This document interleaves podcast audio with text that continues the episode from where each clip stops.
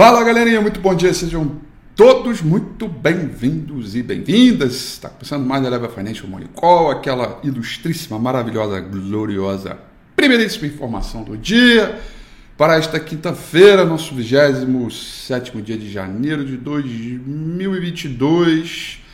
É dia seguinte do Fed, né? Ontem nós tivemos reunião do Comitê de Política Monetária do Banco Central americano, tivemos coletiva do gloriosíssimo Jerome Powell e uma bela de uma outra reviravolta no mercado americano, impactou os mercados no mundo inteiro e a gente tem algumas observações, análises para serem discutidas no Morning Call de hoje a respeito desse comportamento. Vamos primeiro falar dos mercados pela Ásia Pacífica que continuaram aí é, é, no terreno negativo em função desses movimentos, né, em tudo que tem acontecido com a grande ansiedade a respeito da política monetária dos Estados Unidos. Tóquio fechou em queda de 3,11%, Hong Kong em queda de 1,99%, o principal índice na China, o Xangai Composite, fechando em queda de 1,78%. Né? Parte dos investidores com, mostrando algum apetite ao risco, outra parte não vem mostrando uh, esse movimento, os, os, cenários muito divididos, né? Uh, com o rendimento dos treasuries nesta manhã, trabalhando em queda depois de terem subido quase 5% ontem, também em função da fala uh, do gloriosíssimo Jerome Powell, né?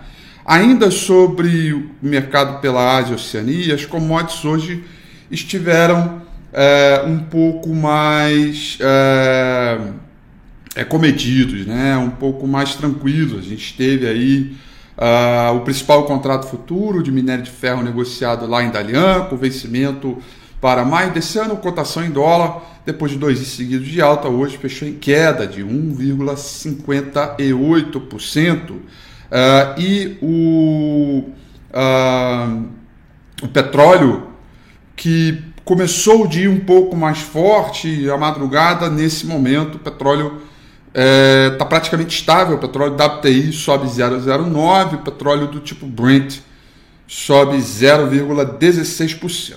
Hoje é dia do dólar index, tá? Dólar index hoje acelerando bem, alta de 0,44%, mostrando o ímpeto junto, no caso da forma ao contrário, dos treasuries dos Estados Unidos que vão caindo, né? de 30 anos cai 2%, o de 10 anos vai caindo é, 1,82%. Os contratos futuros, turma, o principal contrato futuro do S&P 500, é, quando eu acordei, estava num terreno negativo forte, cheguei aqui na Eleven, estava subindo alguma coisa e nesse exato momento está caindo 0,04%, ou seja, oscilando bastante, com um dado importante de agenda para sair.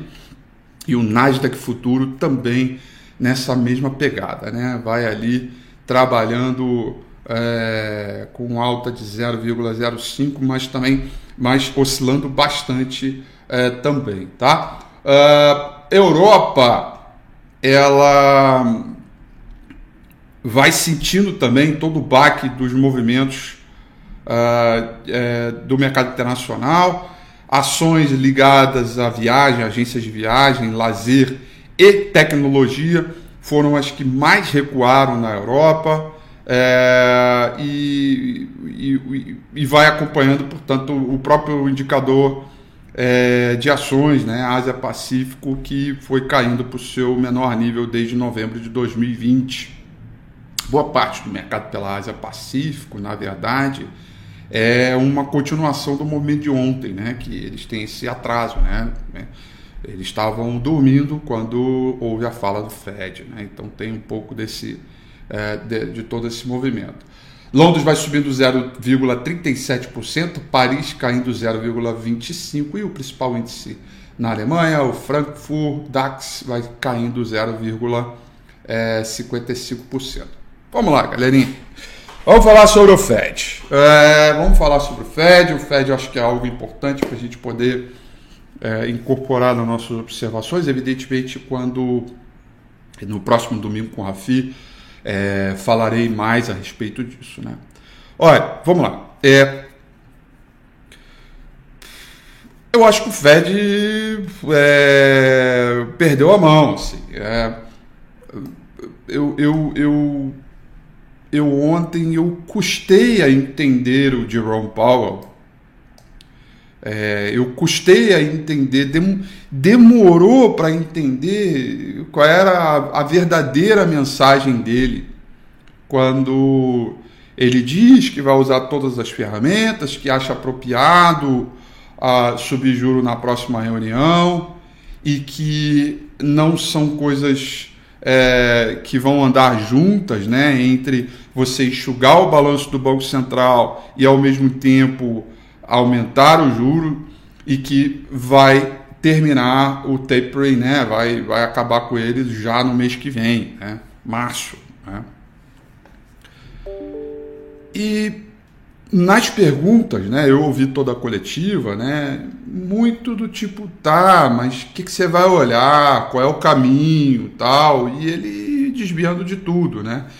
E, e, e sempre quando ele foi perguntado em relação a o que, que tem do, do, do, do, comportamento do Fed lá em 2017/2018, onde também a inflação incomodou onde também houve perspectiva de enxugamento de balanço do Banco Central, onde também houve apontamento de elevação de taxa de juros, ele diz que os movimentos são completamente diferentes, são situações completamente diferentes, etc. Aí agora vem a minha crítica a respeito disso. Ora bolas! Lá em 2017 para 2018, quando a inflação estava começando a incomodar,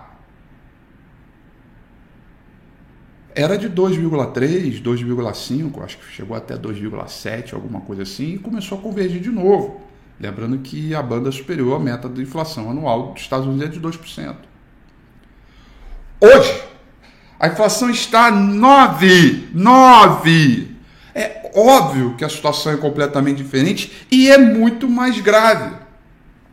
Lembrando a todos que uma das principais causas do aumento de inflação no mundo e, sobretudo, nos Estados Unidos é a disrupção na cadeia de produção e que causada explicitamente por conta da pandemia. É óbvio que a situação hoje é completamente diferente e é muito mais grave. O, o mandato do Banco Central americano é maximum employment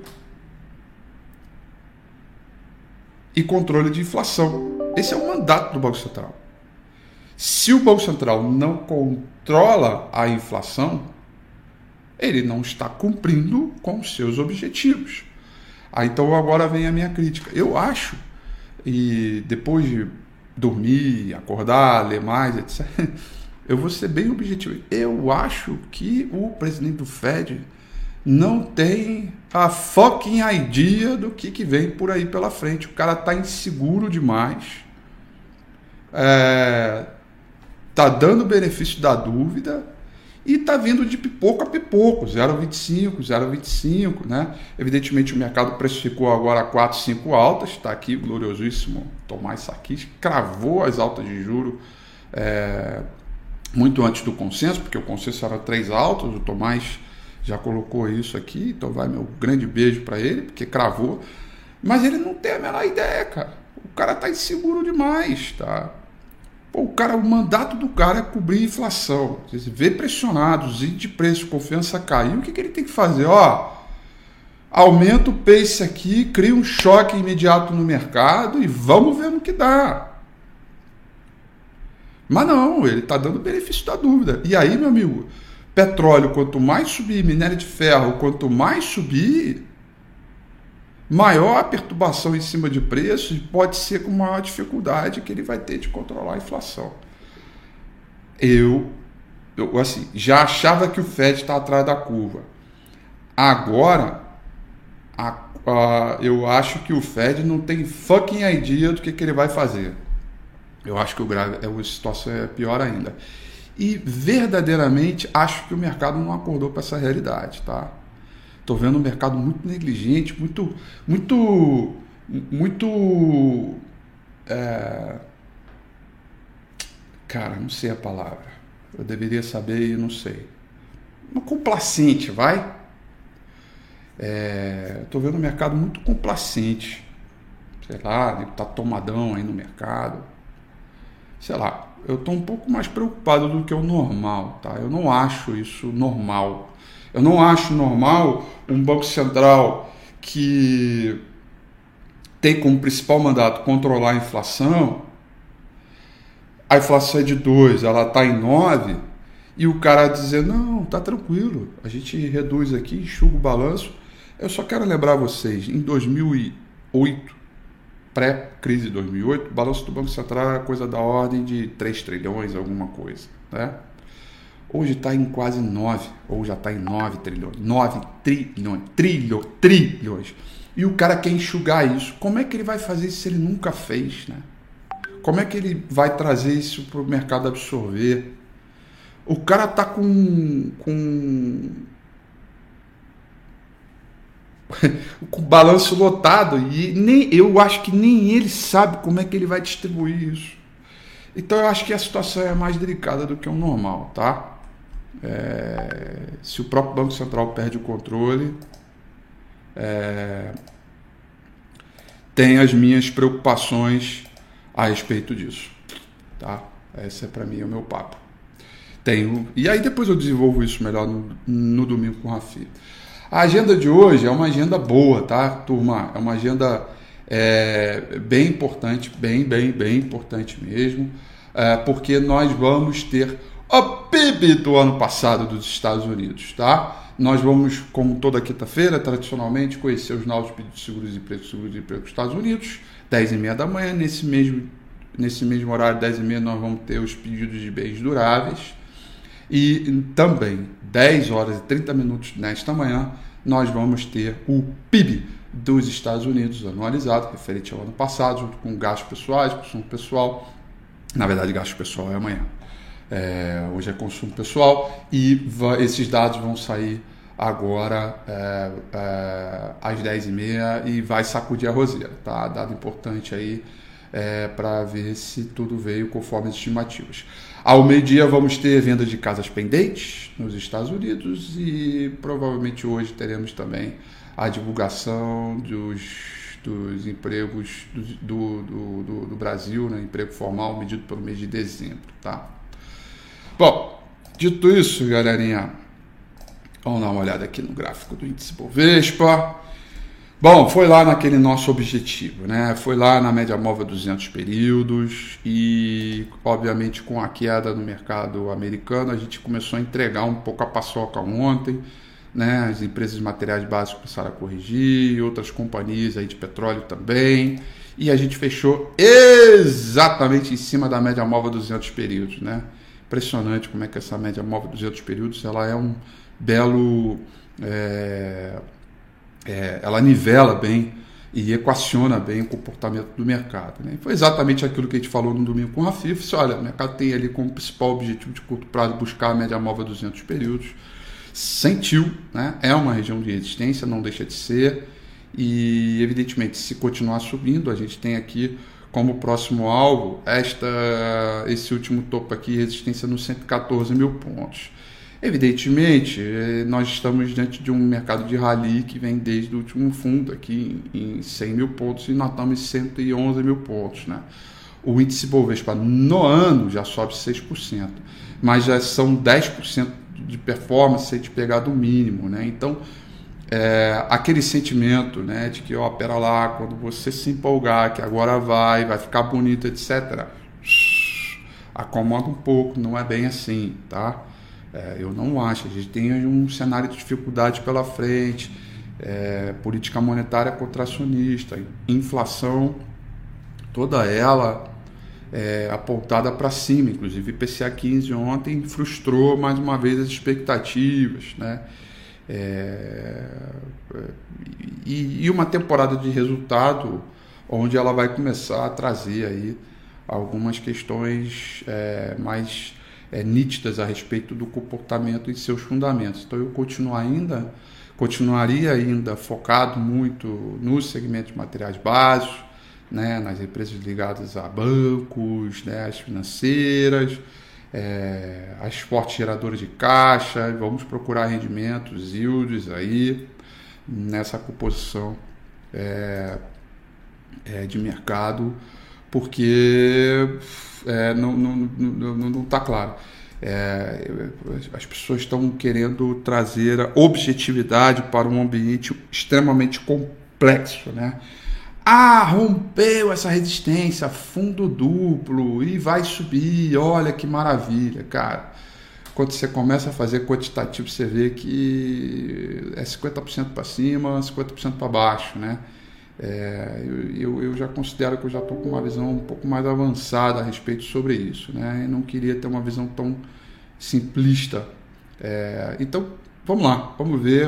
A máxima de ontem é uma referência importante, mas a gente começa a ficar com aquele sentimento de que pô, as coisas andaram, pera lá. E o mercado hoje, mais uma vez, deve ficar dependente do movimento do mercado internacional. Sobe lá, sobe aqui, cai lá, cai aqui, a gente pode até descolar mas a gente descolou por quanto segmento de materiais básicos que hoje é, estão mais comedidos. Então é mais um dia que a gente vai interpretando conforme o mercado é, for é, se desenvolvendo. Está só no começo, é, muito boa a performance do índice Bovespa até agora. É, é, do ponto de vista do trading, é isso aí né? Eu solto recomendação de compra, solto recomendação de venda, subo stop, vou trabalhando no curtíssimo prazo aqui é, e, e, tentando buscar o benefício dessas oscilações bruscas de intraday, mas sem querer me preocupar com aquele movimento mais longo, etc. Eu acho que preservação de lucro, neste momento, ele é mais importante do que você tentar descobrir um rompimento, que agora vai, que agora vai bombar, e que vai ser um ano maravilhoso, e que está tudo dominado, etc. Não, eu acho que você tem que priorizar a preservação de lucro. Tem operação no lucro? Sobe stop, não entrega o resultado. Né? É, esteja sempre atento a, a ao manejo de risco e preservação de lucro. Né? Não deixe uma operação positiva virar negativa.